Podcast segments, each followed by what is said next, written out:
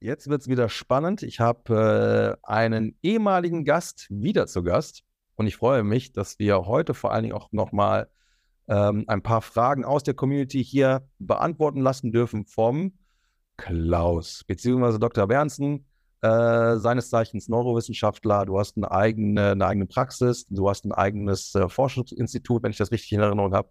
Und du hast da ein ganz wichtiges Thema, was mir persönlich auch geholfen hat, meinen Körper besser zu verstehen und ihn auch viel besser zu ähm, erkunden und auch am Ende des Tages viel besser zu, ähm, ja, zu navigieren. Ja? Dass, dass mein Körper mir quasi wieder Möglichkeiten gibt.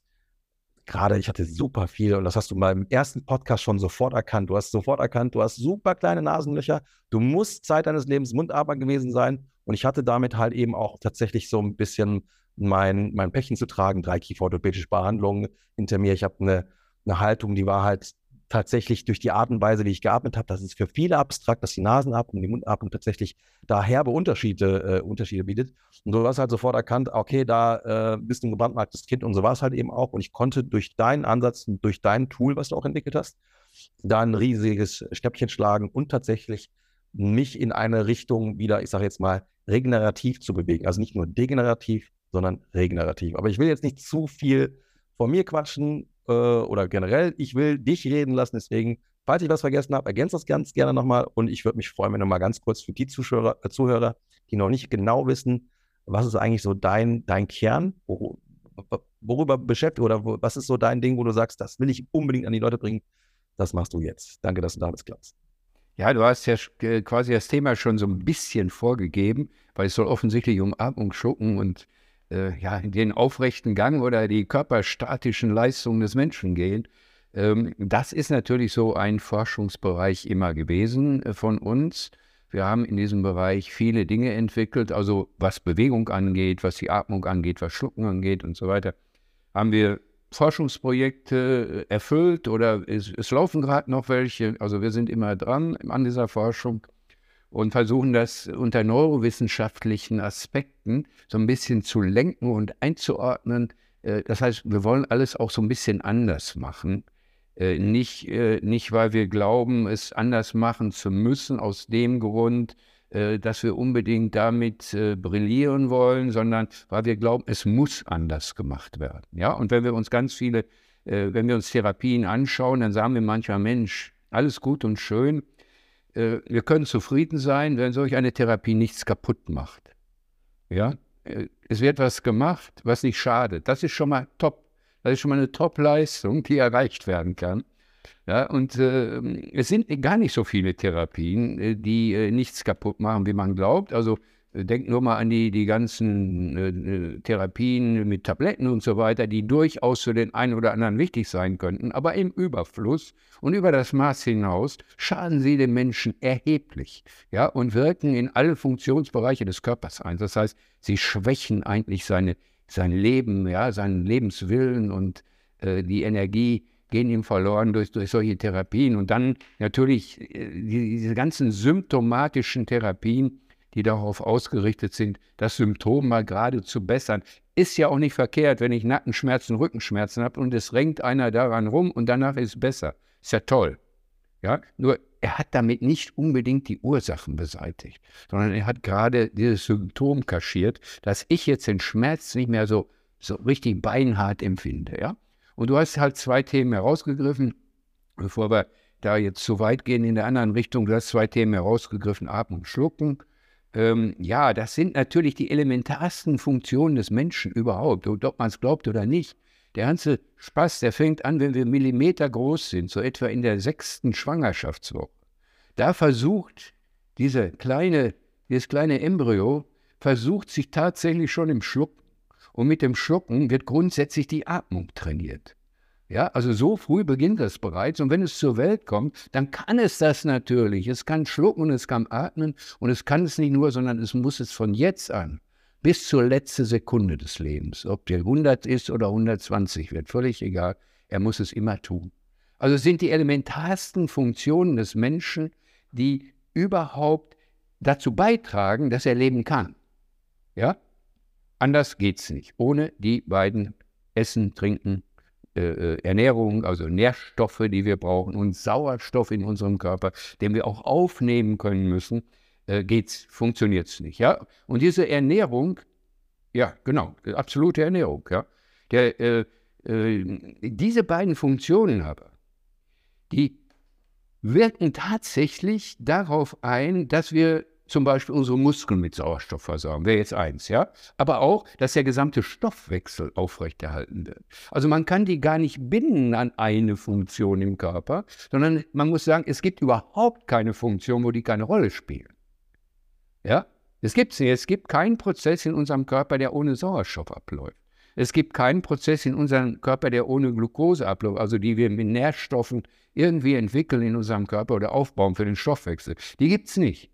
Ja? Wir sind ein lebender Organismus. Wir sind kein Auto, ja, wo irgendwie tote Teile äh, zusammen funktionieren. Bei uns funktionieren lebende Teile zusammen. Und die koordinieren alle und getragen werden die tatsächlich von Sauerstoff und Nährstoffen.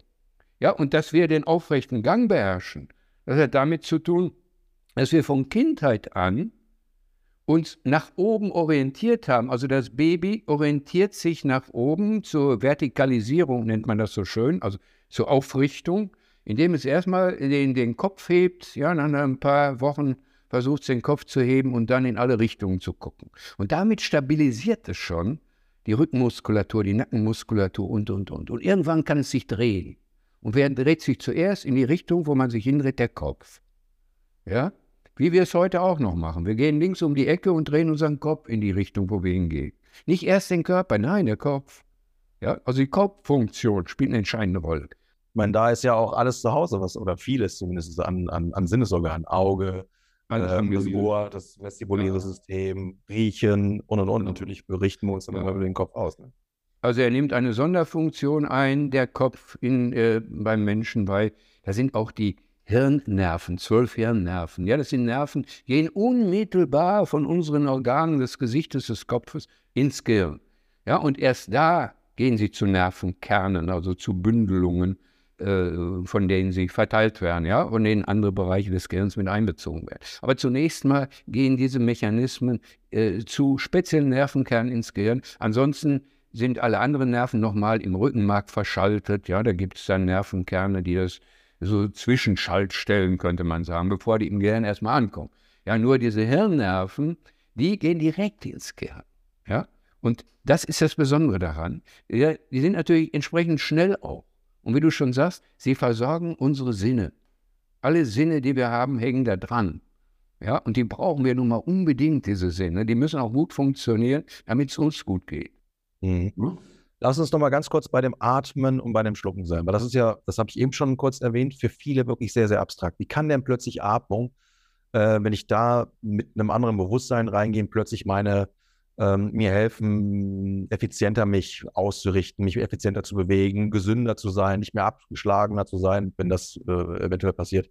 Und du hattest äh, in einem der letzten Videos, glaube ich, das war mit dem Viktor, das fand ich auch sehr spannend. Äh, danke dafür, dass du auch da nochmal dein ja, der Victor ist gekommen über, über deinen Podcast. Ja, da freue ich mich auch. Ist ein guter, guter Kollege tatsächlich.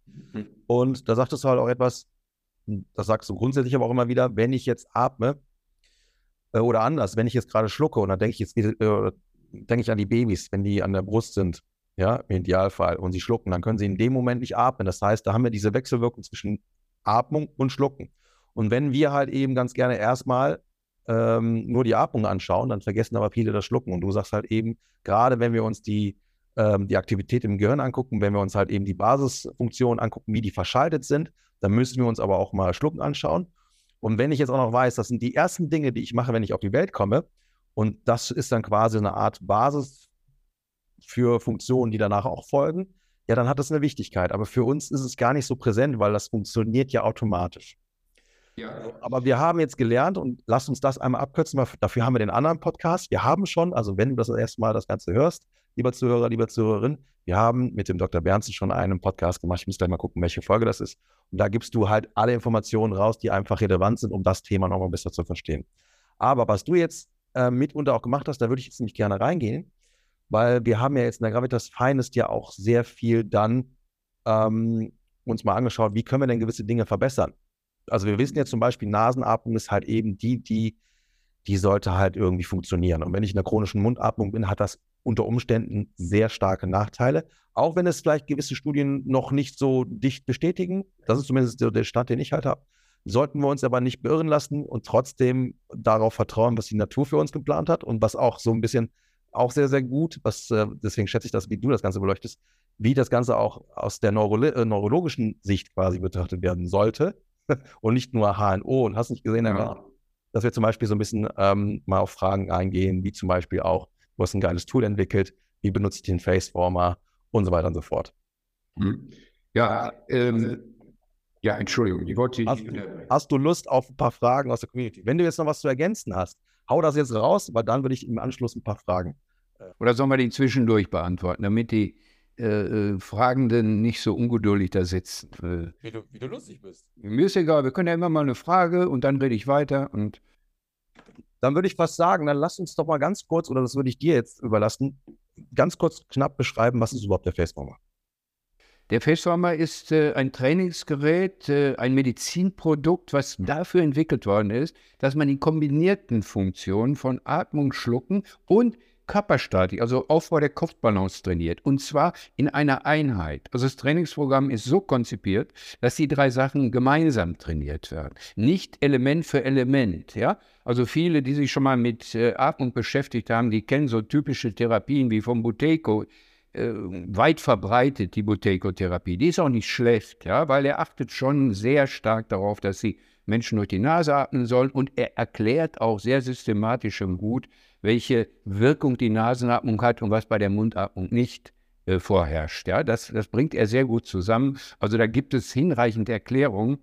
Ähm, das übrigens auch zur, zur Wissenschaft in diesem Bereich. Du hast recht, es gibt keine klassischen, soliden Studien, wie man sie auch immer nennen will, oder evidenzbasierte Studien, die genau das untersuchen. Das ist auch gar nicht so einfach. Aber man kann, es gibt durchaus Studien, die nachweisen, wie schnell sich unser Herzrhythmus verändert, wie schnell sich die Zusammensetzung von Sauerstoff und CO2 in unserem Blut verändert. Und solche Geschichten, die gibt es durchaus, solche Untersuchungen, weil die kann man messen.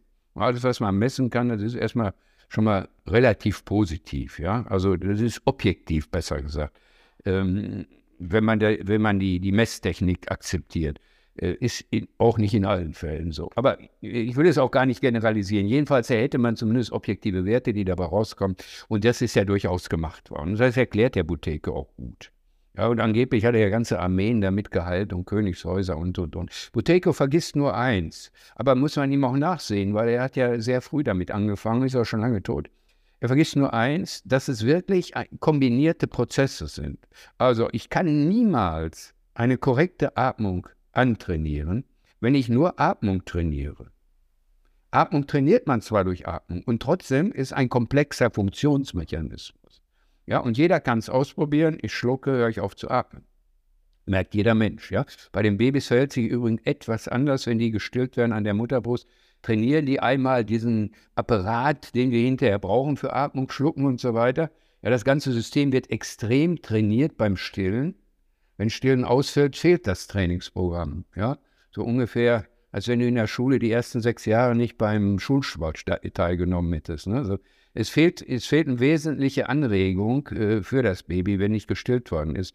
Wird leider heute auch nicht diskutiert oder schon diskutiert, aber nicht hinreichend berücksichtigt, um es vorsichtig zu sagen. Ne? Also es, es überwiegen dann plötzlich andere Argumente, warum nicht gestillt wird, sind nicht gültig, muss man abwehren, diese Argumente. Gut, also da findet erstmal ein wichtiges Training statt und das Baby kann durchaus saugen, also die Muttermilch aufnehmen und dabei atmen. Deswegen hat sie extra so ein Himmelsfahrtsnäschen gekriegt, wenn es zur Welt gekommen ist, also die Nase nach oben. Aber jetzt kann sogar an der Mutterbrust vorbei atmen. Ja, wir mit unserer langen Nase hätten da wirklich schlechte Karten. Ja? Wir würden die Nase in die Brust drücken und dann wäre die platt und dann könnte man nicht mehr weiter atmen. Das Baby kann das, weil die Nase gar nicht so nach vorne entwickelt ist, sondern zum Himmel gerichtet ist. Ne? Und dadurch kann es Genau, dadurch kann es wunderbar weiteratmen, obwohl es gerade gestillt wird. Es ist aber nicht so, dass Babys gleichzeitig atmen und schlucken können. Das wird, findet man häufig im Internet, diese Aussage, die stimmt aber nicht. Und es wird in den Velikulas, das sind so kleine Falten quasi vor, äh, in, Kehl, in der Kehlkopfregion, da wird das, die, da können die tatsächlich etwas sammeln von dieser Milch. Die müssen also nicht saugen, sofort schlucken, saugen, schlucken, saugen, schlucken. Das müssen sie nicht, sondern die können ruhig erstmal da was ansammeln. Und dann hören die aber durchaus auf mit der Atmung und schlucken einmal kräftig das Zeug runter, ja, was sie da gerade aufgenommen und das finde ich auch ganz spannend, das hattest du ja auch gesagt. Die Zunge, zumindest als ähm, Neugeborener, ist der stärkste Muskel im Körper. Und wenn ich jetzt so, ein, so eine Peristaltik habe, so einen Schluckakt, dann dürfen wir davon ausgehen, dass der auch kraftvoll ist. Ja, ist extrem kraftvoll und du kannst dir ja vorstellen, an der Mutterbrust trinken bedeutet ja nicht nur, dass, dass die Brustwarze eingesaugt werden muss, sondern die muss auch ausgedrückt werden. Das ist quasi gar kein Saugen, sondern ist eine Melkbewegung, wenn man so will. Ja, und die wird von der Zunge ausgeführt. Ja, ist eine Wellenbewegung, mit der die Mutterbrust ausgedrückt. Das ist das Zungentraining überhaupt. Und, und wenn das ausfällt, also nicht nur für die Zunge, für den gesamten Funktionsapparat, ja, aber die Zunge ist natürlich da äh, involviert in diese Geschichte. Und äh, damit, da wird es wirklich grundlegend trainiert. Und wenn nicht gestillt wird, dann äh, fehlt halt dieser, dieser Trainingseffekt. Bedeutet, klar kann das Kind hinterher auch schlucken, klar kann das Kind auch atmen, muss es ja, aber es wird dahin kommen, dass es das ganz anders ausübt oder man sagt kompensatorisch ausübt, äh, das muss noch nicht mal auffällig sein, sondern das kann auch sich in der Kraft auswirken, mit dem geschluckt wird. Ja, ja, also ich brauche auch eine gewisse Kraft, um den Schluckakt korrekt auszuführen, damit sich nicht, damit ich das runterkriege, was da drin ist. Das funktioniert auch anders. Das funktioniert auch mit weniger Kraft. Aber dadurch spannt sich der ganze Apparat, der ganze Funktionsapparat. Du merkst, dass wenn du mal kräftig schluckst, was da alles passiert. Da wird das Gaumensegel gespannt, ja, da kommt der Kehlkopf, der kommt hoch. Ja, das sind äh, Muskeln, die den nach oben ziehen, die Levatoren, so heißen die, die ziehen den Kehlkopf nach oben. Ja, und das ist also ein komplettes Training für den gesamten Apparat, an dem unsere Atmung und an dem Schlucken und an dem unsere Kopfstabilität hängt. Verrückt. Aber genau das hängt da dran. Und das trainieren wir mit dem Facewarmer. Und das ist ausschließlich auf diese Art und Weise möglich. Und das finde ich halt so spannend. Und das war ja das, was mich ja auch so ähm, katalysiert hat. Ähm, weil als, ich sage jetzt mal, Fitnesscoach, ich bin natürlich sehr interessiert daran, äh, Bewegen zu verstehen und auch Bewegen zu äh, effizienter zu machen. Ich will jetzt nicht sagen, besser zu machen, aber das können wir auch gerne mal so stehen lassen. Und ich hatte natürlich durch diese Motore oder durch diese chronische Mundatmung ähm, gar keine Chance gehabt, gewisse körperliche ähm, Merkmale hervorzubilden. Ich hatte immer einen sehr stark vorgeschobenen Kopf. Ähm, eher eine, das hat natürlich noch ein paar andere Gründe, ich will das jetzt nicht zu sehr pauschalisieren, aber mhm. ich habe halt gemerkt, ich kann die besten Übungen der Welt machen, die gibt es nicht. Mhm. ja, aber ich wurde halt immer, und ich war teilweise immer noch ein bisschen gefangen in meinem Körper. Und ich habe dann, als ich das mit dem Schlucken dann ähm, verstanden habe und auch mit der Kopfposition, habe ich das erste Mal in meinem Leben ganz viel Arbeit gespürt von innen an der Wirbelsäule ja. durch das Schlucken. Und da habe ich erstmal mhm. gemerkt, ach krass, ich kann eine Aufrichtung erzeugen, ja, Übergang Brustwirbelsäule über den Hals, ja. den Kopf. Und das hat sich natürlich dann auch im Nachgang, als ich das so ein bisschen etabliert habe, ganz anders angefühlt und viel leichter. Ich war dann viel, viel antigravitativer ausgerichtet, ähm, viel leichter, weil ich natürlich auch nicht mehr diesen heftigen Hebel hatte vom Kopf her nach vorne. Und das war dann für mich die Bestätigung, alles klar. Ähm, ich habe zwar echt gutes Wissen an der Hand, aber ich habe halt eben die elementarsten Sachen offensichtlich ausgelassen. Und da sind wir dann halt nämlich eben bei diesem Thema Atmen und Schlucken. Mhm. Ich weiß halt eben auch, dass ich als Kind da ähm, offensichtlich halt eben, eben nicht so diese typische Entwicklungsperioden da durchgelaufen habe, die man vielleicht durchlaufen hätte müssen, damit man halt richtig gesund ist oder sich, äh, gesund will ich nicht sagen, aber sich richtig physiologisch entwickeln kann. Ja, ja, so wie die Natur sich das vorgestellt hat. Und das war halt eben nicht der Fall. Aber um nicht, nicht so schlimm, weil jetzt habe ich ja da dadurch umso mehr äh, lernen dürfen und habe auch äh, verstanden, dass dieser Faceformer halt da enorm nochmal beitragen kann, zu das Ganze wieder so ein bisschen zu reinstallieren, was äh, von der Natur aus eigentlich schon früh passieren soll. Mhm. Lass uns mal ein paar Fragen beantworten aus der Community, weil da sind nämlich ein paar Fragen dabei. Ich glaube, die könnten ganz interessant sein. Ja, Allgemeine Fragen, aber auch Fragen zum Faceformer. Ich habe jetzt eine Frage. Mhm äh, vor mir. Ich glaube, die sollte unbedingt äh, beantwortet werden. Und zwar die Frage ist hier, soll ich, oder es gibt jemanden, der hat da Schwierigkeiten, ähm, nicht zu beißen, wenn er nur erstmal mit den Lippen pressen muss. Also er beißt offensichtlich permanent und er fragt, ob das schlimm ist. Ich habe schon eine Vermutung. äh, wenn es nicht zu, wenn der Aufbiss nicht zu stark ist, ist überhaupt kein Problem. Ja, wir haben keinen starken Aufbiss vor dem Schlucken. Wir haben einen Zahnkontakt. Das ist aber kein richtig starker Aufbiss, so als wollten wir eine Nuss knacken. Ja? Also so stark ist der nicht, aber es ist ein Zahnkontakt.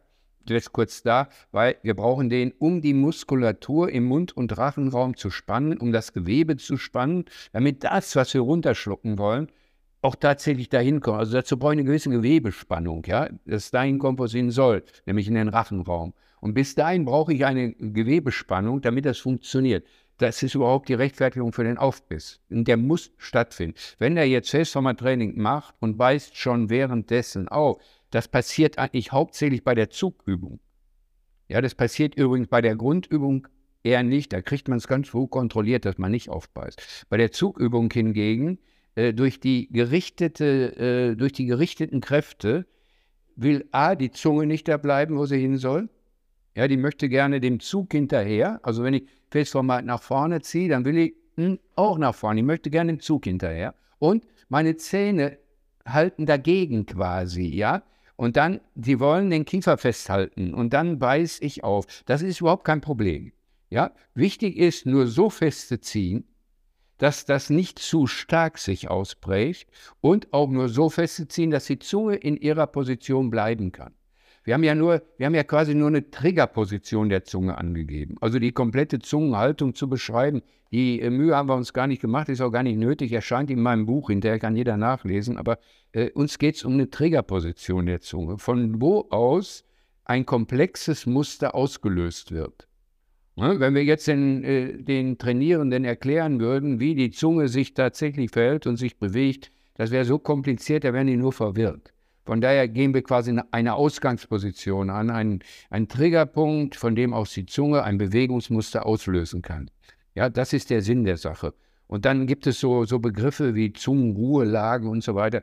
Äh, davon distanzieren wir uns natürlich auch, weil so richtig ruhig liegt die Zunge natürlich nie.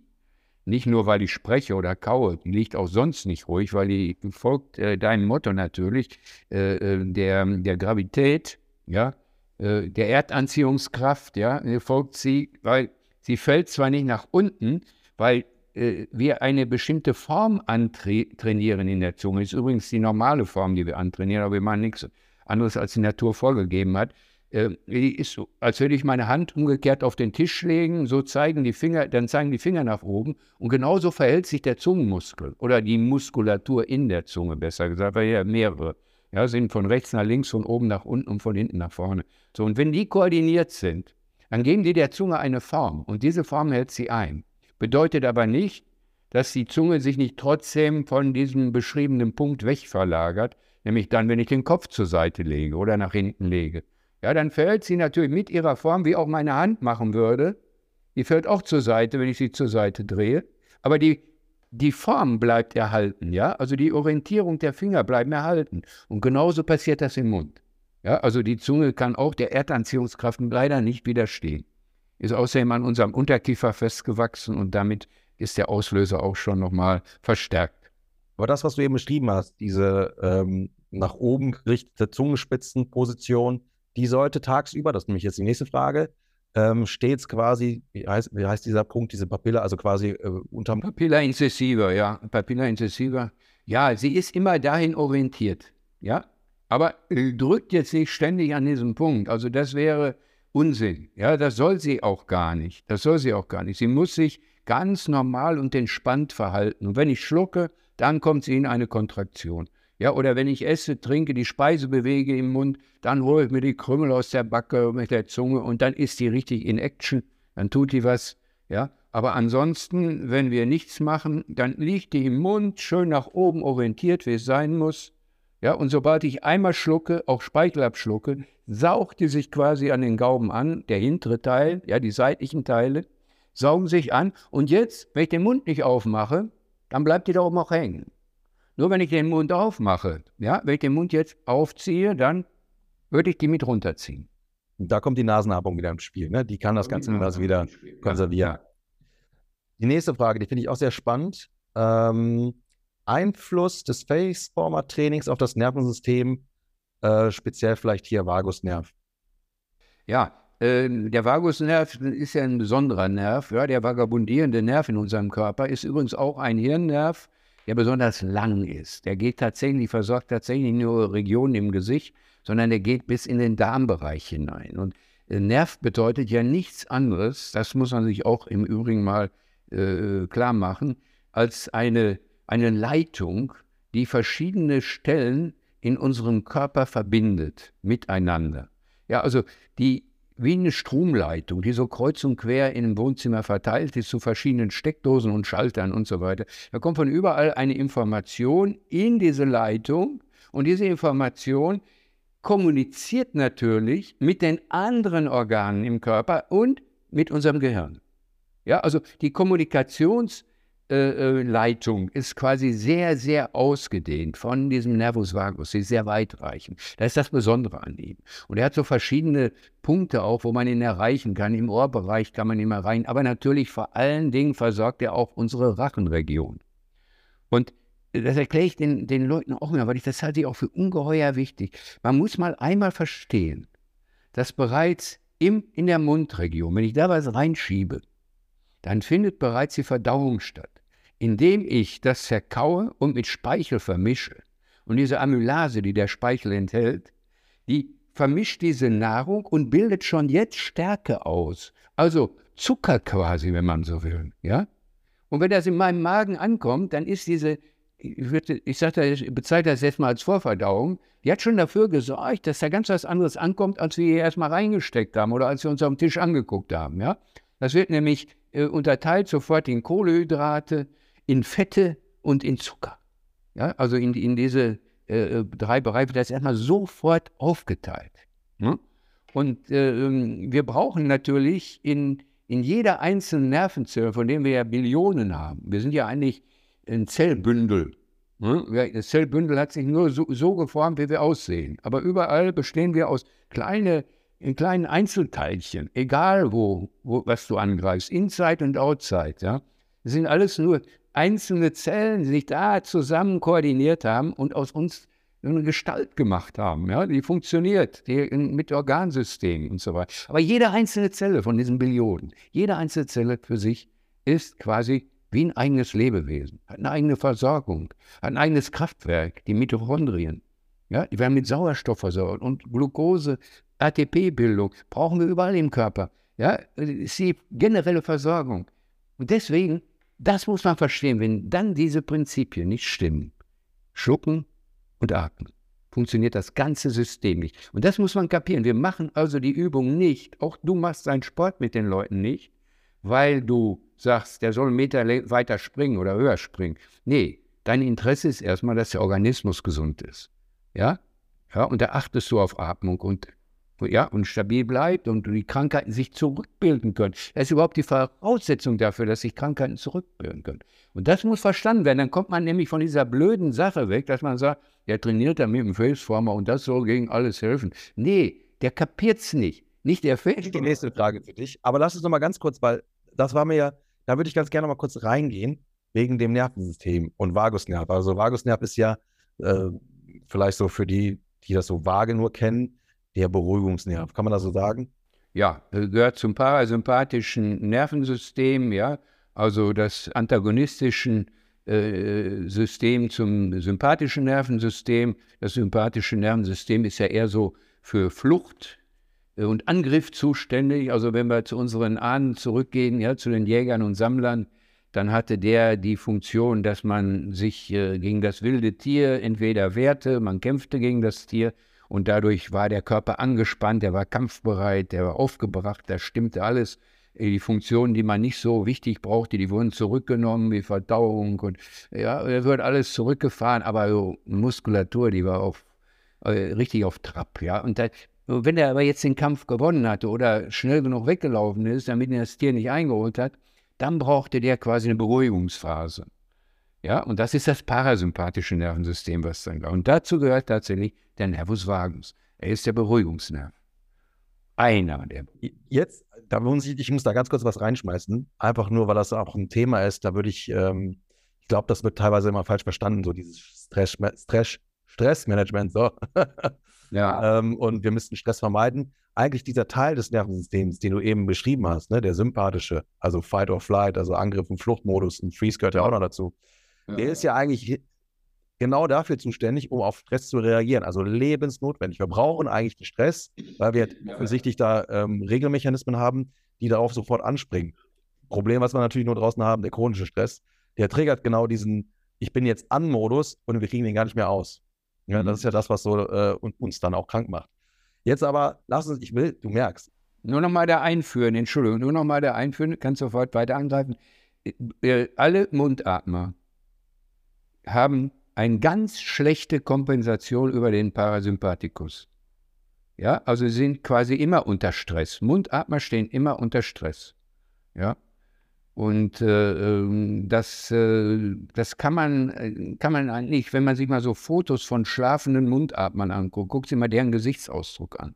Die sehen schon, sie sehen auch im Schlaf nicht entspannt aus.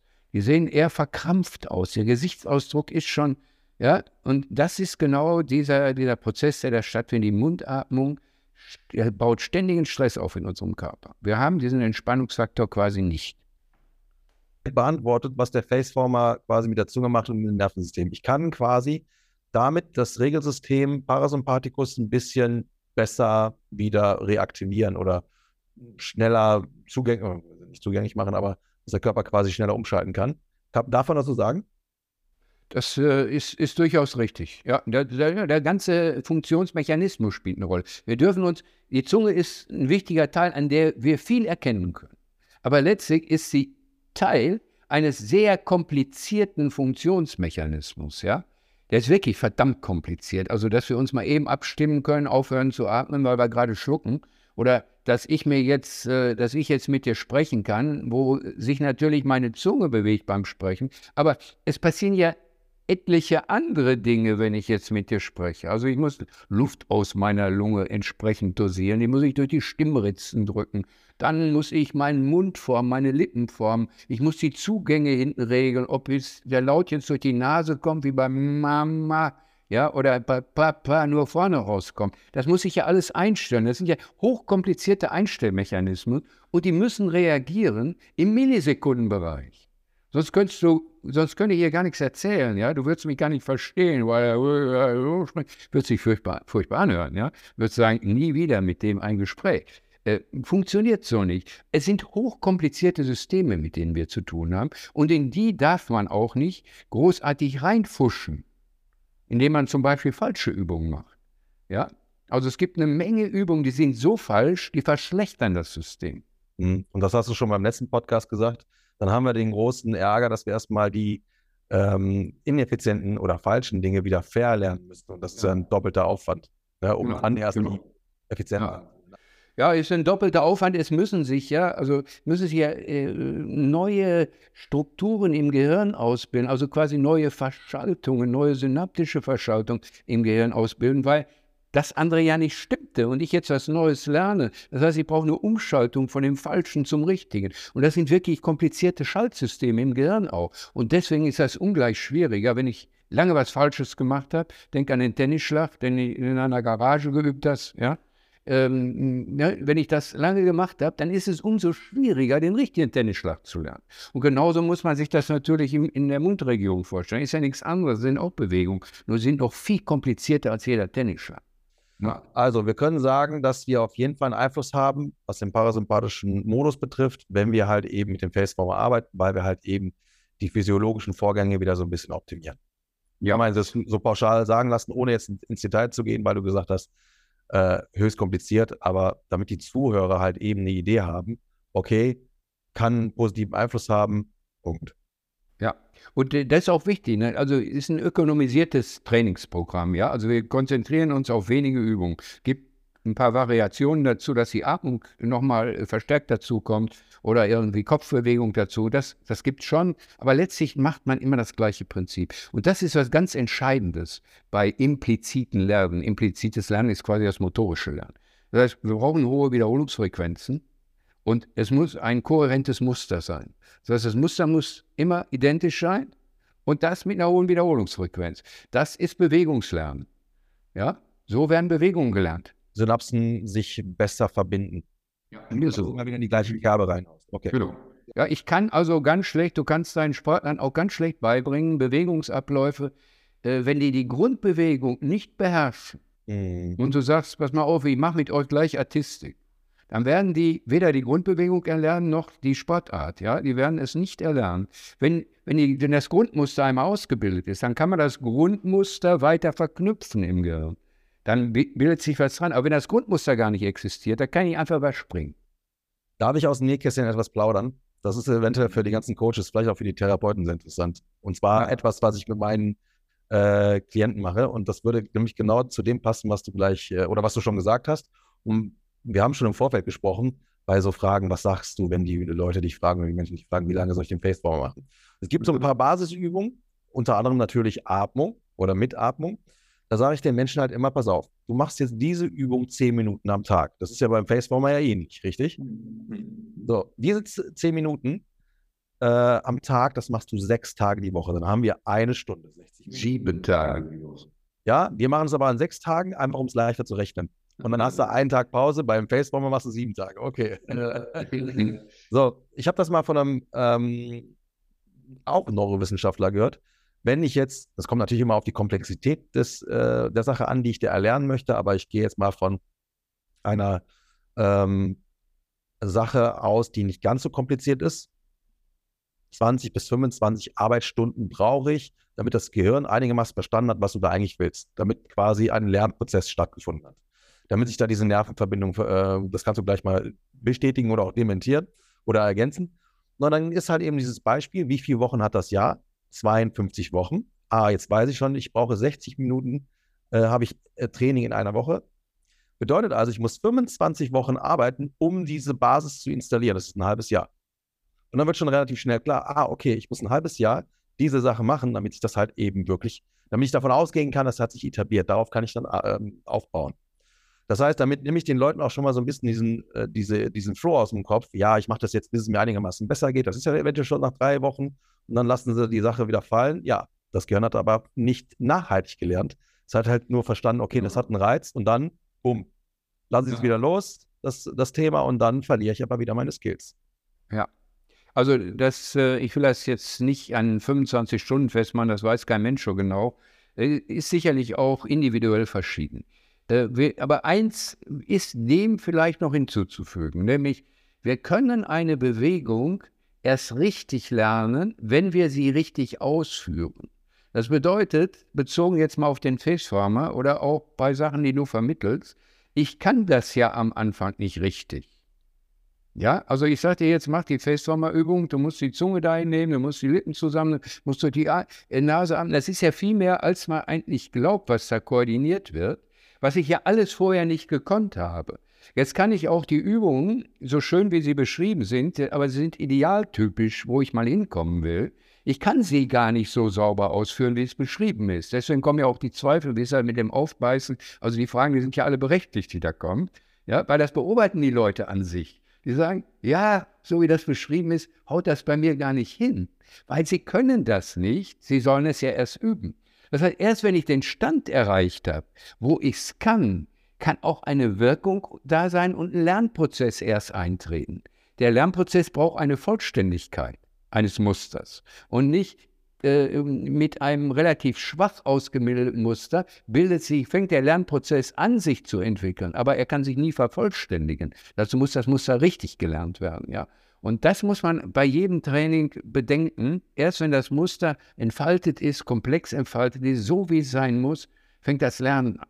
Das erkläre ich auch immer den Leuten, hat man vorhin kurz die, die Sache mit, mit den Nackenschmerzen. Ja, die fragen mich dann, ja, was ist denn mit meinen Bändern? Äh, die Bänder, die sind ja zu schlaff und das hat ja auch, äh, im MRT ist das nachgewiesen und mein Orthopäde hat es gesagt, na klar sind die Bänder schlaff, die bleiben auch schlaff. Warum? Weil ich an den Bändern ziehe durch einen fehlbalancierten Kopf.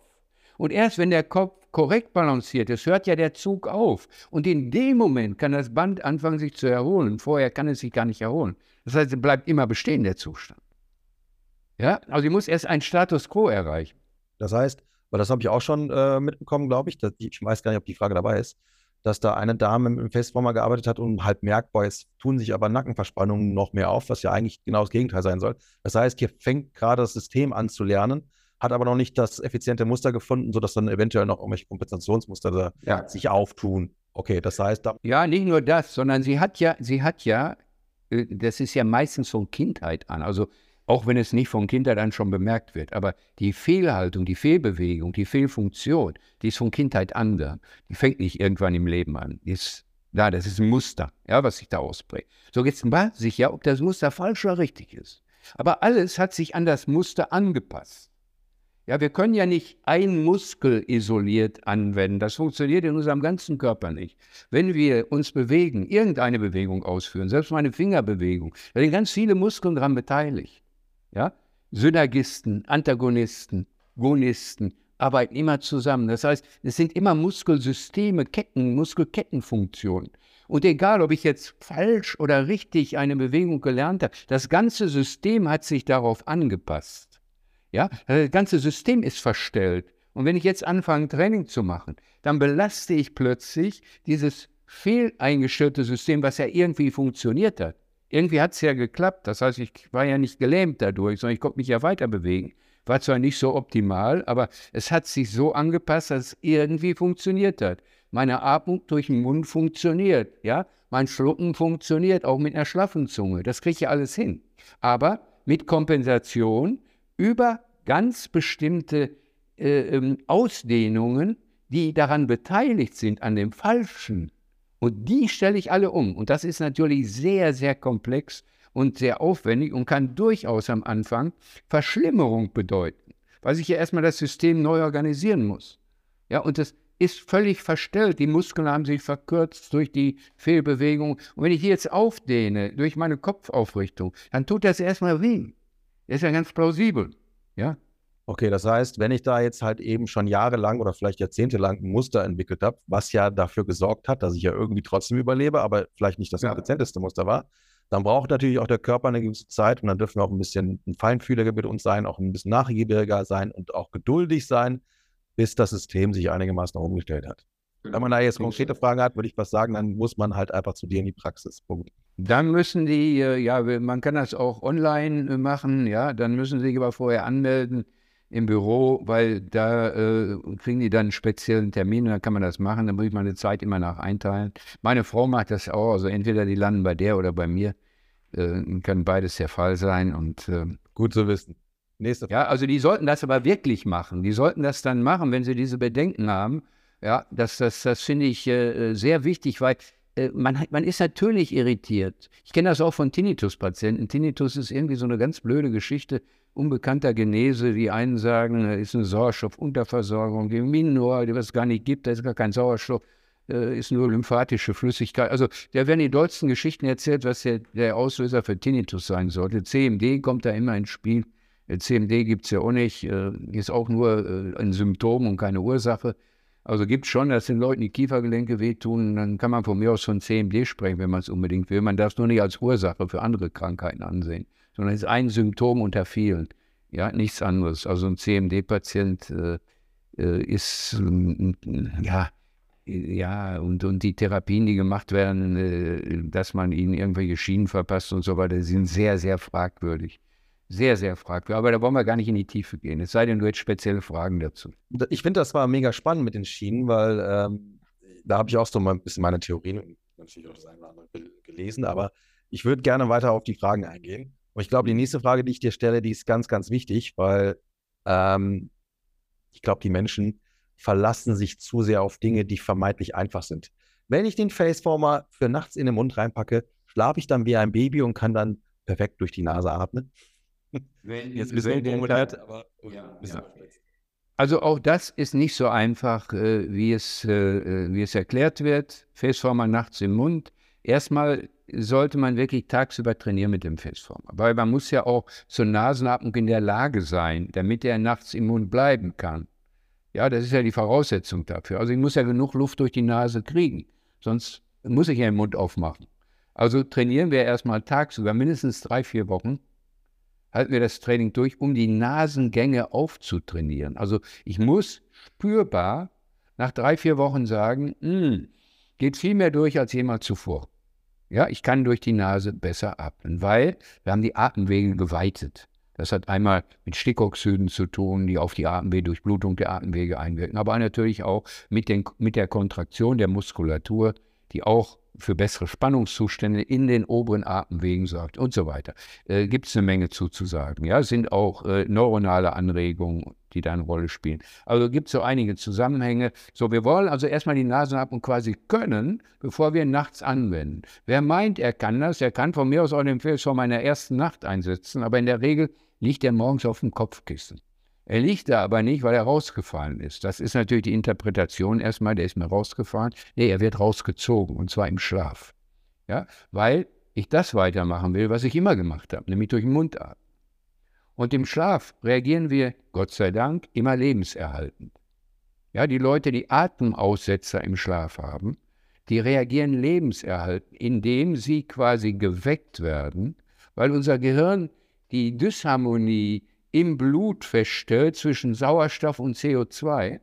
Und unser Gehirn kann das genau messen und registrieren und sagt, den Kerl machst du jetzt erstmal lieber wach, bevor der noch länger nicht atmet, ja? Und macht uns regelrecht wach. Wir werden aber nicht hellwach, sondern wir kommen in eine Leichtschlafphase. Ja? Also in Schlafphase 1 kommen wir. Wir werden aber nicht hellwach, dass wir aus dem Bett aufspringen. Nee, wir kommen in die Leichtschlafphase und fangen dann an zu schmatzen, an zu schlucken weil dann wird diese ganze Region wieder frei. Und jetzt können wir wieder weiteratmen. Jetzt funktioniert es wieder. Der Atemaussetzer ist weg. Zeitlang geschlafen, ein paar Minuten oder was weiß ich, und dann kommt einer wieder und da passiert genau das Gleiche. Deswegen sind die Leute so müde tagsüber, weil die werden eigentlich immer aus ihrer Tiefschlafphase rausgeholt und geweckt. Ja? Deswegen sind die müde. Also eigentlich nicht, weil die so eine schlechte Sauerstoffversorgung haben, die wird gar nicht so eine große Rolle spielen. Ja, das, das, das wissen wir, ja, dass Sportler bewusst in die Höhe gehen, um wenig Sauerstoff aufzunehmen, weil dann kriegen die mehr rote Blutkörperchen und das ganze System schätzt ja noch weniger Sauerstoff ein und funktioniert unterm Strich sogar besser, wenn das Gehirn mit dieser Mangelerscheinung eine Zeit lang umgegangen ist. Ja, aber ja, genau, das Höhentraining. Ne? Und äh, das Gleiche, also diese Extreme, die sind ja für unseren Körper nahezu ein Genuss. Ja, also der, der äh, der stabilisiert sich durch Extreme. Ja? Und das ist zum Beispiel Sauerstoffentzug ist ein Extrem. Und dem passt sich unser Körper an, indem er sagt, ja, ich mache mehr rote Blutkörperchen und äh, es ist, ich streng dich mehr an, quasi mit dem Sauerstoff besser umzugehen. Ja? Und das macht uns stärker und nicht schwächer. Ebenso bei Diäten, ja. Also wenn ich einfach mal lange nichts esse. Und ebenso hier diese, diese Eisbader, die im Moment richtig in sind, der ins Eisbad steigt. Also dieses eiskalte Wasser, was ich mir jetzt antue, das erfordert immer so Notprogramme in meinem Körper, diese Extreme. Und die Notprogramme machen mich tatsächlich stark. Deswegen finde ich eigentlich all diese, diese Kont äh, dieses Kontrastierende, dass man es mal anwendet, man muss ja nicht allzu lange machen, aber dass man es mal macht, ist nicht schlecht. Ja? Grund, kein schlechtes Prinzip. Ja. Also können wir zusammenfassen, der Faceformer ist da kein Wundermittel, einfach äh, Schnurler rein und dann bist du quasi geheilt von der Mundatmung, sondern man muss es trainieren, weil wir müssen an diese, ähm, an diese Komplexe denken, an diese Verzahnung von Funktionen und das, deswegen können wir das Faceformer-Training selber nicht skippen. Das sollten wir nicht skippen. Es ist eine wunderbare Möglichkeit, um genau diese Funktionen, die uns gesund erhalten oder uns wieder gesund machen, zu trainieren. Ja, das ist eine wunderbare Möglichkeit, die Voraussetzung quasi dafür. Weil mir ist gar kein anderes Training bekannt, was, was in irgendeiner ähnlichen Form arbeitet. Äh, gibt zwar ähnliche Geschichten, aber sie sind, äh, ihnen fehlt immer was. Ja? Also so ein paar, äh, wir, wir, kennen die ja eigentlich alle, aber da fehlt immer so das gewisse Etwas, wird ausgelassen, wird nicht bedacht und, und, und. Und deswegen, Festformatherapie ist schon relativ einmalig. Ja? Es gibt nichts Vergleichbares. Mega gut. Ähm, nächste Frage, die finde ich sehr, sehr wichtig. Funktioniert auch der Faceformer oder ist es sinnvoll, das auch zum Beispiel bei Kindern einzusetzen, wenn ich erkenne, sie sind in einer äh, chronischen Mundatmung? Ja, die, der muss unbedingt, bei je früher, desto besser, könnte man sagen. Denn ich gewöhne, die Gewohnheit prägt sich ja immer mehr aus, ja. Und es gibt ja keine Phase im Leben des Menschen, wo mehr gelernt wird als in der Kindheit. Und die Kinder, die lernen, haben auch andere Lernmechanismen. Sie haben im Übrigen äh, ein Vielfaches an Neuronen in ihrem Kopf. Also Neuronen sind die Nervenzellen des Gehirns, also in unserem Nervensystem. Ja, äh, ein Vielfaches von Verschaltungen im Gehirn. Die müssen erstmal wieder raus. Das fängt dann so mit 10, 12 Jahren an, dass sie erstmal wieder reduziert werden. Ja, äh, da, die, die sterben dann quasi ab, da, die, weil die einfach zu viel davon haben. Aber das begünstigt ihre ungeheuer vielen Lernprozesse, denen sie ausgesetzt sind und die sie ja ganz unbewusst machen. Ja, denn kein Mensch hat jemals mit einem Kind trainiert, äh, wie es laufen soll. Hat die auch keiner erklärt. Ja, äh, kein Mensch hat dem Kind die Grammatik ihrer Muttersprache erklärt. Oder manchmal lernen Kinder drei Muttersprachen gleichzeitig und alles völlig unbewusst. Ja, weil sie es hören und lernen. Ja, aber auf andere Art und Weise als ein Erwachsener. Wir können so eine Sprache nicht mehr lernen, wie ein Kind sie lernt. Ist ausgeschlossen. Wir müssen uns plötzlich mit Sprachstrukturen beschäftigen. Sonst kapieren wir die Sprache gar nicht. Ja? Und wir müssen auch auswendig lernen. Ich habe eine Idee. Hm. Und ich bin mir fast sicher, du hast eine Idee zu dieser Idee. Wenn wir jetzt, wenn wir jetzt halt wissen, ähm, das ist ja zweifellos, dass das kindliche Gehirn einfach so schnell lernt, dass das kriegen wir Erwachsene gar nicht mehr hin. Mhm. Das ist ein Schwamm, das kann so viele neue Reize aufnehmen. Ähm, und wir halt eben davon ausgehen, okay, ich habe jetzt ein Kind, das hat halt eben die motorische, äh, motorische Mundatmung und ich verstehe, der Facebomber könnte da auf jeden Fall helfen, dass ich als Eltern, Elternteil zusammen mit dem Kind diese Übung mache. Das wäre meine Idee, damit das Kind halt eben, weil ich kann mir gut vorstellen, das Kind alleine hätte da jetzt vielleicht nicht den, den Spaß dran, aber wenn ich das mit dem Kind zusammen mache, wird das Kind automatisch Spaß haben, aber ich bin dann der Taktgeber. Und ich ja. selber habe, davon gehe ich einfach mal aus, definitiv auch Benefits davon. Ja, das heißt, wenn Eltern das erkennen, ja. Äh, Entschuldigung, aber wenn, wenn Eltern das erkennen und dann auch vermuten, dass das Tool, was du da entwickelt hast, ein nützliches Werkzeug sein kann, das ist ja für das, was es bietet, ist ja schon was geschenkt, ähm, dann als Vorbild quasi mit dem Kind zusammen trainieren. Ich glaube, das wäre einfach das Nachhaltigste. Ja, anders geht es eigentlich bei Kindern gar nicht. Ja? Also man kann den Kindern nicht so ein Ding in die Hand drücken und sagen, jetzt mach mal was damit werden sie nicht, äh, werden sie nicht tun und, und äh, wird schnell vorbei sein, wird irgendwann verschwunden sein. Nein, also die Eltern sollten präsent sein, wenn sie oder sogar dem Kind assistieren bei den Üben. Ich sage immer, es muss spielerisch sein. Ja, man muss so einen Wettkampf draus machen. Ich habe es vorhin noch einer, einer Ärztin erklärt, so einer Kinderärztin, die mich angerufen hat, gesagt, ja, was soll ich machen? Das Kind nimmt die Zunge gar nicht ein. Braucht es auch gar nicht. Ja, man merkt, wenn man mit dem Festsommer trainiert, und ich würde jetzt dem Kind sagen, pass mal auf, Mal gucken, wer stärker ist. Ich ziehe mal und du hältst fest. Das muss nur mit den Lippen fest sein. In dem Moment, wo es das macht, richtet sich die Zunge nach oben. Das hat was mit der Muskulaturführung zu tun in unserem Gesicht. Weil nämlich ein Muskel vom Kinn in die Zunge zieht. Der heißt Genioglossus, der Muskel, vom Kinn in die Zunge. Ja, so. Und in dem Moment, wo ich hier aktiviere in der Region, geht meine Zunge automatisch nach oben, ob ich will oder nicht.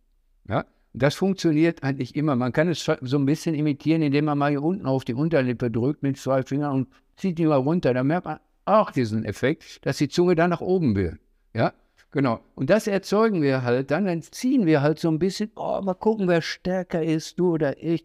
Ja, und gestern warst du noch, oh, du warst gestern noch lange nicht so stark wie jetzt. Und so macht man das peu à peu mit dem Kind, äh, dass man ja, spielerisch mit ihm die Übung ausführt. Anders wird das nicht funktionieren und anders macht es auch keinen Sinn. Ja, und wenn, äh, wenn das Kind nachts den, den äh, Fisch von meinem Mund nehmen soll, dann kann es das durchaus machen. Äh, ich mache manchmal so Clips dann da dran, vorne an den Lippenkeil gibt so Servietten, äh, für Servietten so Halsbänder. Ja, da ist vorne ein Clip, also an zwei Seiten jeweils ein Clip und dazwischen ist eine Strippe oder irgendwas, ja. So, äh, das klickt man da vorne an, an den Lippenkeil und dann klickt man es am Schlafanzug fest damit das Kind den auch eventuell nachts wiederfindet und nicht irgendwo am Fußende oder außerhalb des Bett landet, wenn er mal rauskommt. Ja, also da, äh, das ist ganz günstig, sowas dann zu verwenden. Aber letztlich kann das Kind alles machen, nur ich muss es spielerisch mit ihm machen, sonst wird es das nicht tun. Ich habe im Moment so eine Kindergruppe, ähm, denen es wirklich schlecht geht. Das sind teilweise schwer und äh, schwerbehinderte Menschen, schwerbehinderte Kinder. Äh, mit denen mache ich mal so Spielchen. Ja, die sollen jetzt mal auch die Luft anhalten lernen, ja so Mundschluss, Luft anhalten. Und dann sage ich manchmal, komm, du kannst schon heute zwei Schritte gehen und kannst dabei die Luft anhalten. Super toll. Ja, also einatmen, sechs Sekunden. Die, die Atemübung mit dem Facewarmer geht ja so. Ich mache jetzt gleich die gleichen Übungen, den gleichen Ablauf, nur ich drücke jetzt den Lippen kalt zusammen und muss in dieser Zeit sechs Sekunden lang nur einatmen. Ja, die sechs Sekunden, die ich sonst festhalte, ist nur eine Atmen, ein Atemzug. Jetzt ist er zu Ende, sechs Sekunden sind um. Jetzt beiße ich auf und schluck und dabei halte ich die Luft an.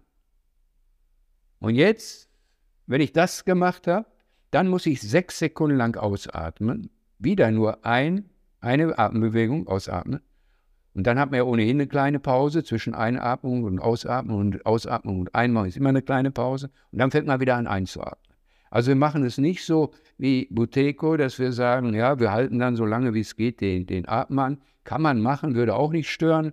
Aber wir fangen so an und wer dann so Leistungssportler und so weiter sich extrem steigern wollen, die können ja danach auch länger den Atem anhalten, wenn sie ausgeatmet haben. Ja, könnten dann Bolt-Test oder irgendwas könnten sie einführen oder was zu machen. Aber wir kommen ja nur auf viereinhalb Atemzüge pro Minute. Das ist schon nicht von schlechten Eltern, das durchzuhalten. Das ist, das ist richtig klasse, ja. So, und deswegen, äh, das ist unser Grund, das ist unsere Grundübung für die Atmung beim, bei der Festformatherapie. Ne? Und die tut halt jedem Leistungssportler extrem gut. Ja? Also wir, äh, nur äh, für jeden. Ja. Also wenn du, wenn du halt mit dem, wenn du mit dem Faceformer, mit der Technik, die du gerade eben beschrieben hast, 15, Entschuldigung, vier Atemzüge pro Minute hast, ja. ja dann wirst du damit ja auch deinen Boldwert verbessern können. Weil ich weiß, dass ganz viele Leute da draußen halt eben Probleme haben mit dem Boldwert. Ich habe einen lockeren Boldwert von 40, ja. Also das ist, äh, aber mehr auch teilweise, ja, manchmal auch 45. 80 Prozent meiner Zuhörer. Ja, ja, ja. Ich hatte kürzlich eine Fortbildung hier, da waren wirklich so, so äh, eine Frau und ein Mann, also eher extremer Leistungssportler, extremer Leistungssportler. Sie auch, kam auch aus dem Leistungssport. Die haben das mal gerade, äh, er hat es, glaube ich, so 18 Sekunden geschafft und sie hat es gerade mal 15 Sekunden geschafft, ja. Und ich, ich war locker bei über 40 Sekunden. Warum ist es so, dass gerade Menschen, die sehr leistungsgetrimmt sind, ich kenne das auch von den Crossfittern, warum die so einen schlechten Boltwert haben? Also eigentlich die, die die beste Sauerstoffausbeute brauchen, weil sie halt eben in kurzer Zeit sehr viel Last, ähm, Lasten bewegen oder halt eben äh, Muskelarbeit leisten, dass sie so einen schlechten Boltwert haben. Hast du da nicht? Das, das ist übrigens eine verrückte, äh, verrückte Frage, die du stellst. Ja, denen, denen man am meisten zutraut, haben oft einen sehr schlechten Boltwert. Auch Marathonläufer. Ich hatte mal so Radrennfahrer, äh, da, die haben wir gemessen. Also die haben wir auch noch hinsichtlich ihrer, äh, ihrer Fähigkeit, ihres Lungenvolumens gemessen und so weiter. Aber unter anderem auch den Bolt-Test gemacht mit ihnen. Die waren alle schlecht. Sie waren alle schlecht. Warum? Weil die fangen sehr früh an, durch den Mund zu atmen, aufgrund der hohen Anstrengung. Und meinen, das über Mundatmung kompensieren zu können. In dem Moment verschlechterst du deine Sau Sauerstoffaufnahme in den Zellen dramatisch. Also eigentlich werden die eher sauer, wenn die durch den Mund atmen, ja, also mit sauer meine ich im, im wahrsten Sinne äh, eine respiratorische Azidose, also äh, ein, eine, ähm, äh, ein saures Blut, ja, was, was festgestellt wird, eine Übersäuerung des Blutes. Und dadurch werden die ja eigentlich schlechter. Ne? Das ist nur so ein vorübergehender Push, weil man, weil man meint, man kann jetzt mehr Sauerstoff aufnehmen, wenn man anfängt, durch den Mund zu rechnen. Das ist nicht der Fall. Ja, es ist, es ist leichter, ich kann in kürzerer Zeit viel mehr Volumen reinholen. Genau. Äh, aber die Sauerstoffausbeute muss auf gar keinen Fall zwingend besser sein. Das halt nee, die Kraft wird weniger. Ja? Insgesamt wird die Kraft tatsächlich weniger. Und je länger ich durch, durch die Nase atmen kann, desto stärker bin ich eigentlich. Ja? Also auch für die ganzen äh, aktiven Sportler unter euch, guckt euch bitte nochmal an, was der Bolt-Wert ist. Ja, Im Prinzip so eine Art Stresstest, wie gut meine Atmung auf Zellebene ist. Und wenn wir dann zum Beispiel sagen, jetzt bist du unfit, weil du nur einen Bolt-Wert von 18 hast, dann ist es halt eben vor allem bezogen auf die, äh, auf die Zellebene.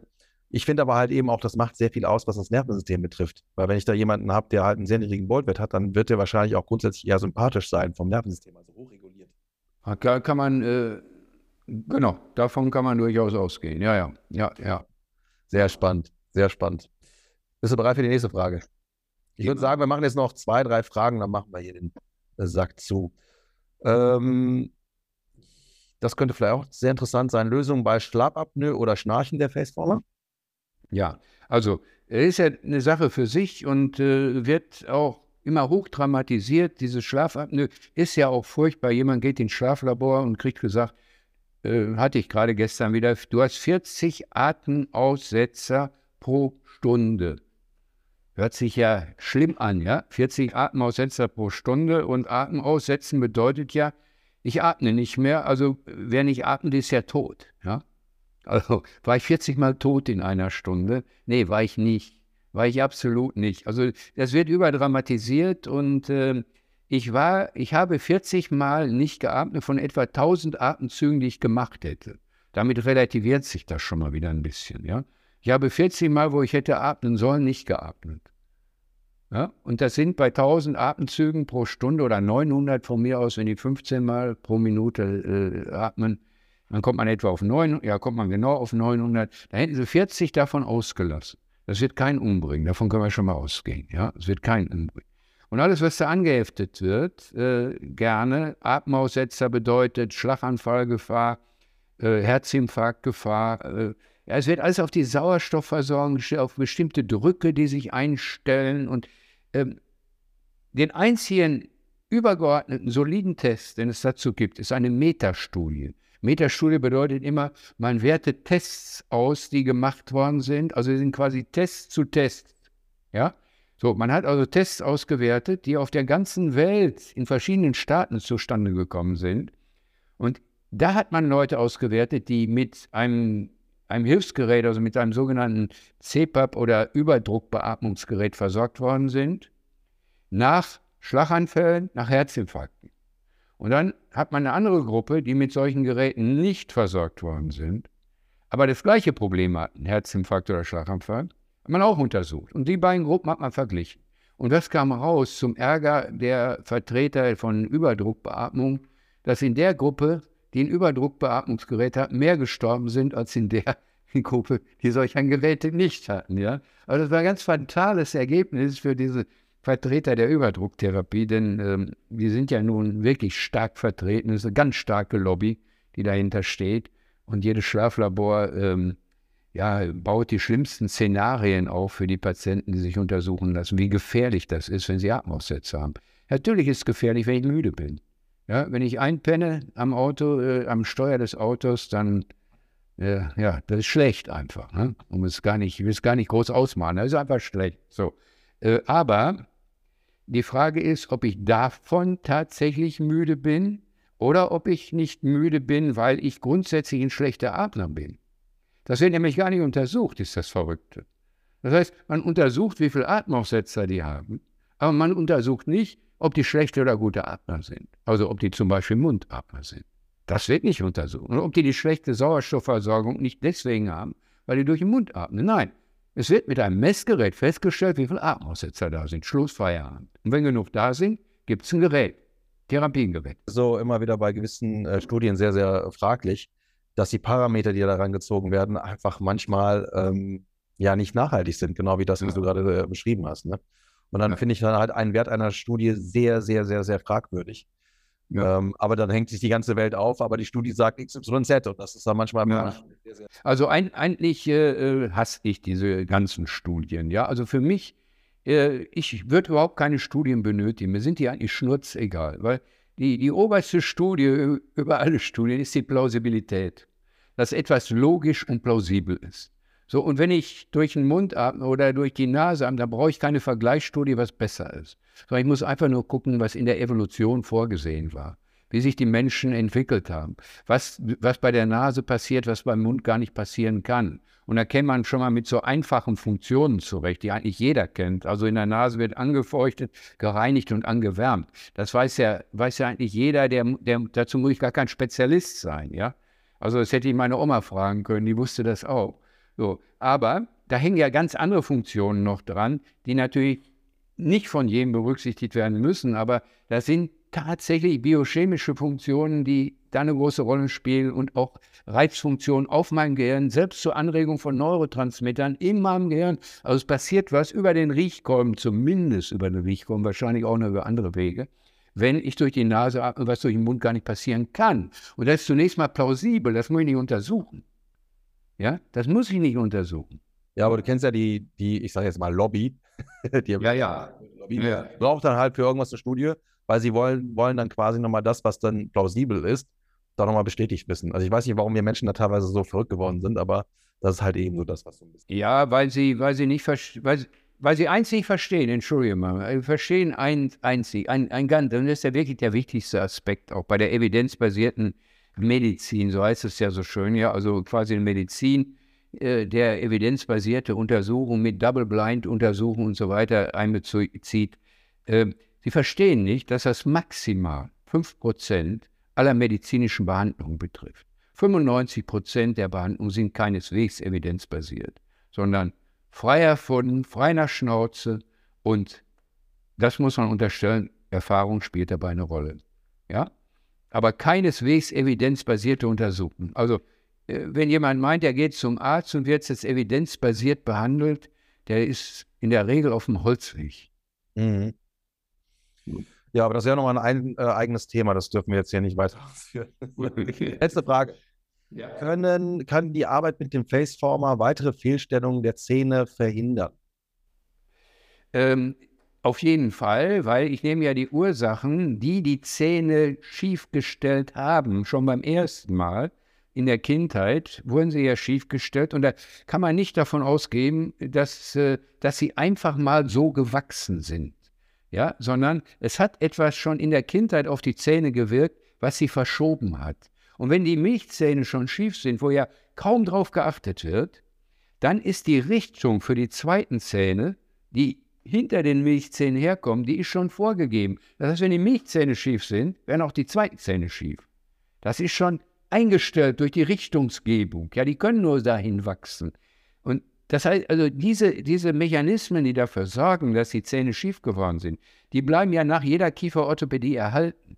Und ja, es die, natürlich kann ich die Zähne gerade biegen, aber die werden wieder schief, weil dieser Mechanismus da ist. Und dann kommt man auf die schlaue Idee, Sag, wir halten die Zähne ein, einfach dauernd fest. Zum Beispiel durch Retainer. Ja, also so Drähte, die man hinter die Zähne klebt. Dann sollen die Zähne nicht mehr abgehen. Aber diejenigen, die solche Retainer haben, die sollten am besten über ihre Erfahrung berichten, wie lange eigentlich die Retainer drin geblieben sind und ob die Zähne nicht trotzdem, ja, und ob die Träne nicht trotzdem wieder schief geworden sind. genau, ne? Und ob sie ihre Schmerzen, ob sie dann nicht plötzlich Schmerzen haben, die vorher nie da waren. Ja, ähm, du hattest ganz am Anfang vor dem Podcast schon eine Sache gesagt, da war ich kurz stutzig, aber dann habe ich verstanden, wie du das gemeint hattest. Du sagtest nämlich, Zähne verschieben sich nicht. Zähne werden verschoben. Genau. ja, und da sind wir zu, das passt ja auch genau zu dem, auch zu der Frage oder wie du das Ganze halt eben siehst. Zähne hm, sind quasi oder brauchen halt eben den Einfluss von außen, also durch kraftgebende Strukturen, das ist die Zunge, das ist die Wange, das mhm. ist noch viel mehr, was du halt eben noch weißt und dadurch werden die Zähne halt eben in eine Richtung navigiert und dann platzieren sie sich halt eben da. Das heißt, wenn ich halt eben äh, Zahnfehlstellungen habe, dann kann ich davon ausgehen, grob gesprochen, dass da vielleicht irgendwelche Fehlkräfte sind, die die Zähne halt eben dahin treiben, wo sie dann schlussendlich hingelandet sind. Und wenn ich jetzt halt eben weiß, dass der Faceformer gewisse äh, Clusterfunktionen wieder zusammenbringt, ne, Atmung, Kopfposition, äh, Zungengrundspannung und und und, Lippengrundspannung spielt ja auch nochmal eine Rolle, die ja, absolut dann kann ich halt eben Einfluss halt eben auch auf die Zahnausrichtung üben. das finde ich halt super spannend. Ja, sogar die Zähne richten sich sogar wieder aus, in die, äh, richt, äh, richten sich auf den Zahnbogen aus, weil wer den Faceformer schon mal angewendet hat, der merkt ja die Membran, also der Mundschild, ja, der saugt sich ja an an die Zahnreihe, der saugt sich quasi fest. Also wenn ich den rausnehme, macht das immer plopp, ja, weil der hat sich angesaugt an den Zahnbogen. Und dadurch bekommen natürlich die Zähne, die am weitesten vorstehen, die bekommen stärkeren Druck als der nachgeordnete und die werden quasi in den Zahnbogen gedrückt. Also letztlich wie eine Zahnspange auch funktioniert, nur ich nehme zusätzlich das raus, was die Zähne schief gemacht hat, nämlich zum Beispiel den Zungendruck gegen die Zähne, weil ich trainiere ja jetzt ein korrektes Muster, wie es sein muss. Und dabei drückt die Zunge keineswegs gegen die Zähne. Das kommt nicht vor beim richtigen Muster. Also ist die Ursache dafür, dass die Zähne schief geworden sind, total aufgelöst. Das ist so genial. Und das ist halt auch etwas, da müssen, musst du, ich helfe dir dabei und alle anderen auch, ja. halt mehr aufklären, dass wir halt eben, wenn ich an sowas denke, wie ich habe drei kieferorthopädische Behandlungen hinter mir, eine davon habe ich selber bezahlt, das war sehr, sehr teuer. Ja. Mhm.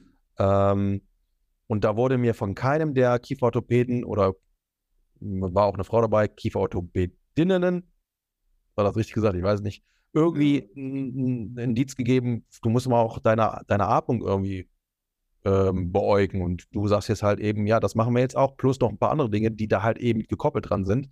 Da sind wir halt eben beim Schlucken, äh, ähm, äh, Lippengrundspannung und und und.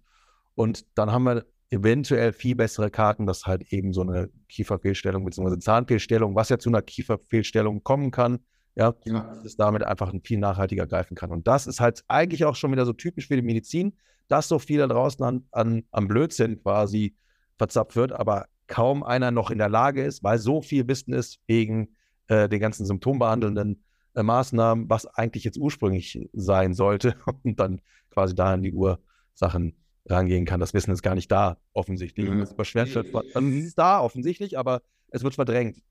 Ich muss fairerweise sagen, dass es schon Kieferorthopäden gibt, die den Faceformer einsetzen. Äh, ja, es gibt äh, schon etliche, die es machen und das sind auch äh, Top-Leute. Also die denken schon daran, dass man das machen muss. Und das eine schließt das andere ja auch nicht aus. Das müssen wir auch sehen. Ja, also wenn extreme Verstellungen da sind, dann sollte man das auch kieferorthopädisch angehen. Das ist absolut richtig. Nur man muss halt immer diesen Ursachenkomplex mit berücksichtigen. Das heißt, ich muss das andere auch tun. Ja, also ich muss die Funktion auch korrigieren, die dafür gesorgt hat, dass es schief geworden ist. Aber wenn ich das nicht tue, dann kann ich korrigieren, was ich will. Ich werde keinen bleibenden Erfolg haben. Ich werde schlimmstenfalls Schmerzpatienten erzeugen, weil ich dann Retainer einbaue oder dreimal Kieferorthopädie hintereinander. Ist ja nun auch nicht gerade so gut für unsere Gesundheit, weil Kieferorthopädie ist sehr verbreitet. In den Schulen äh, freuen sich die Kinder schon drauf, dass sie jetzt auch demnächst eine Zahnspange kriegen, weil sie 30 anderen auch schon haben, mit denen sie umgehen. Aber das ist überhaupt kein leichter Eingriff, sondern wird mit Kräften gearbeitet, die auf einen lebenden Organismus wirken. Ja, also wenn man es vermeiden kann, eine Kieferorthopädie, sollte man es vermeiden. Das ist die bessere Lösung. Aber man kann es natürlich, ab einer gewissen Stufe kann man es nicht mehr vermeiden, dann muss man es machen. Ja, nur, dass das mal eben so, ja, so locker, dass man so locker damit umgeht und sagt, das ist alles gar nichts. Ja, ich freue mich schon drauf. Äh, das ist ein bisschen, ähm, ja, ein bisschen kritisch, dass wir da hingekommen sind, dass, dass solche Sachen so entschärft werden, ja, so, so unlogisch entschärft werden. Die Logik wird nicht mehr berücksichtigt.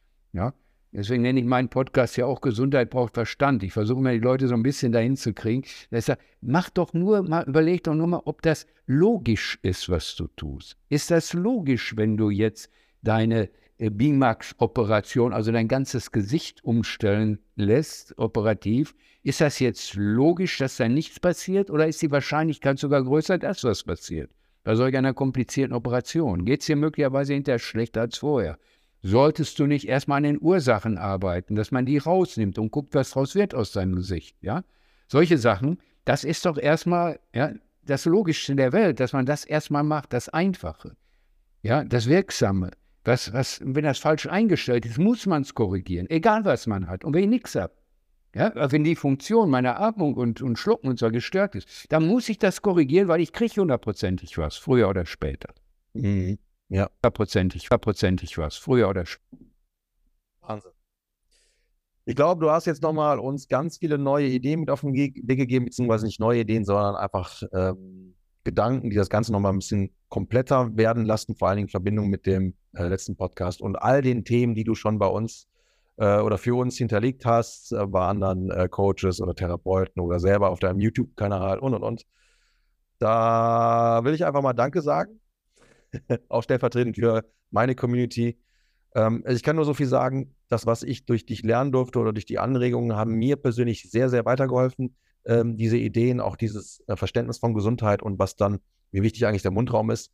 Und ich kann an, halt nur jedem nahelegen, wenn du halt eben vermutest, das ist auch dein Thema, weil du vielleicht auch der notorische Mundatmer bist, weil du vielleicht auch irgendwie, und jetzt kann man auf deiner, deiner Webseite ganz viele Symptome mal einsehen, ja, ja, wenn du erkennst, oh, da bin ich jetzt auch einer davon, ich schnarche, ich habe CMD oder wie, äh, wie auch immer, dann könnte die Arbeit mit dem Faceformer und alles, was dahinter steht, die, der Faceformer an sich ist, ist ja gar nicht, darum geht es ja gar nicht, sondern das, was dahinter steht, die Idee, das ist ja das, was du sagst, dieser Funktionsabgleich.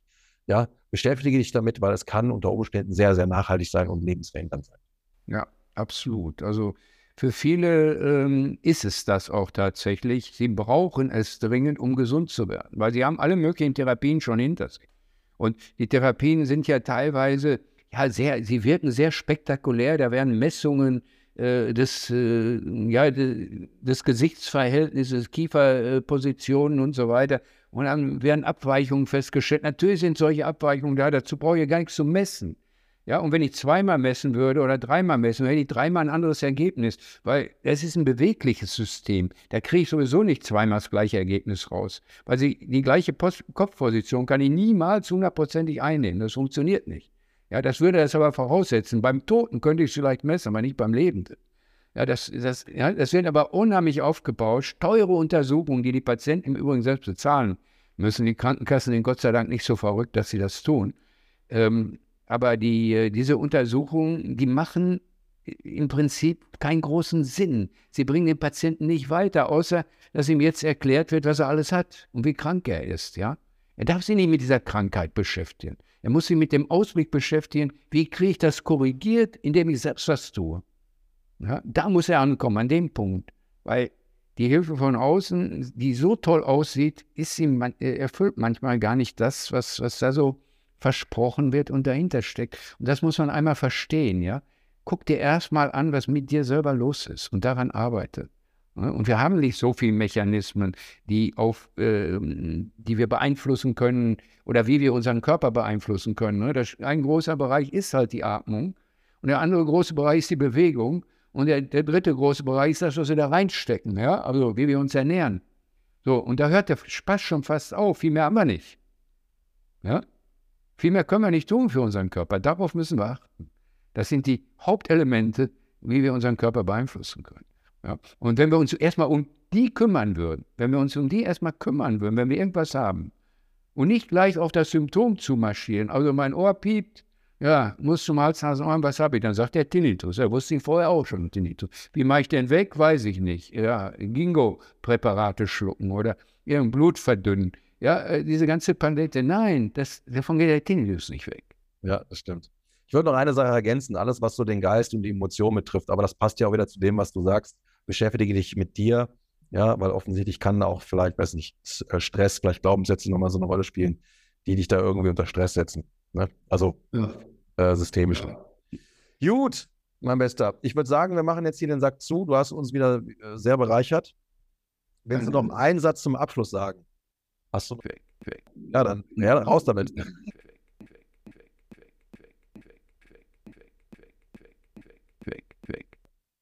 Klaus, schön, dass du da warst.